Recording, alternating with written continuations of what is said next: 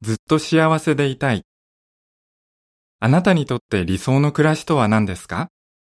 家族みんなが幸せで、健康で、お金の心配もない、そんな暮らしでしょうか？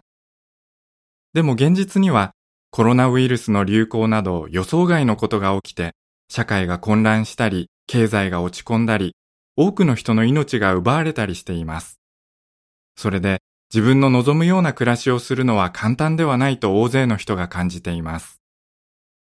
先行きが不透明な世の中なので、みんな安定した暮らしを求めていろんな努力をしています。占いや風水などスピリチュアルなものに頼ったり、良い教育を受けてお金を稼いだり、良い行いを心がけたりしています。あなたもそのようにすれば幸せになれると思いますか？物見の塔のこの号では次の点を考えます。人生のシナリオは決まっている？大学に行ってお金を稼げば幸せになれる？真面目に努力していれば必ず報われる？幸せに暮らすためのアドバイスはどこで見つかる？一つずつ見ていきましょう。記事の終わり。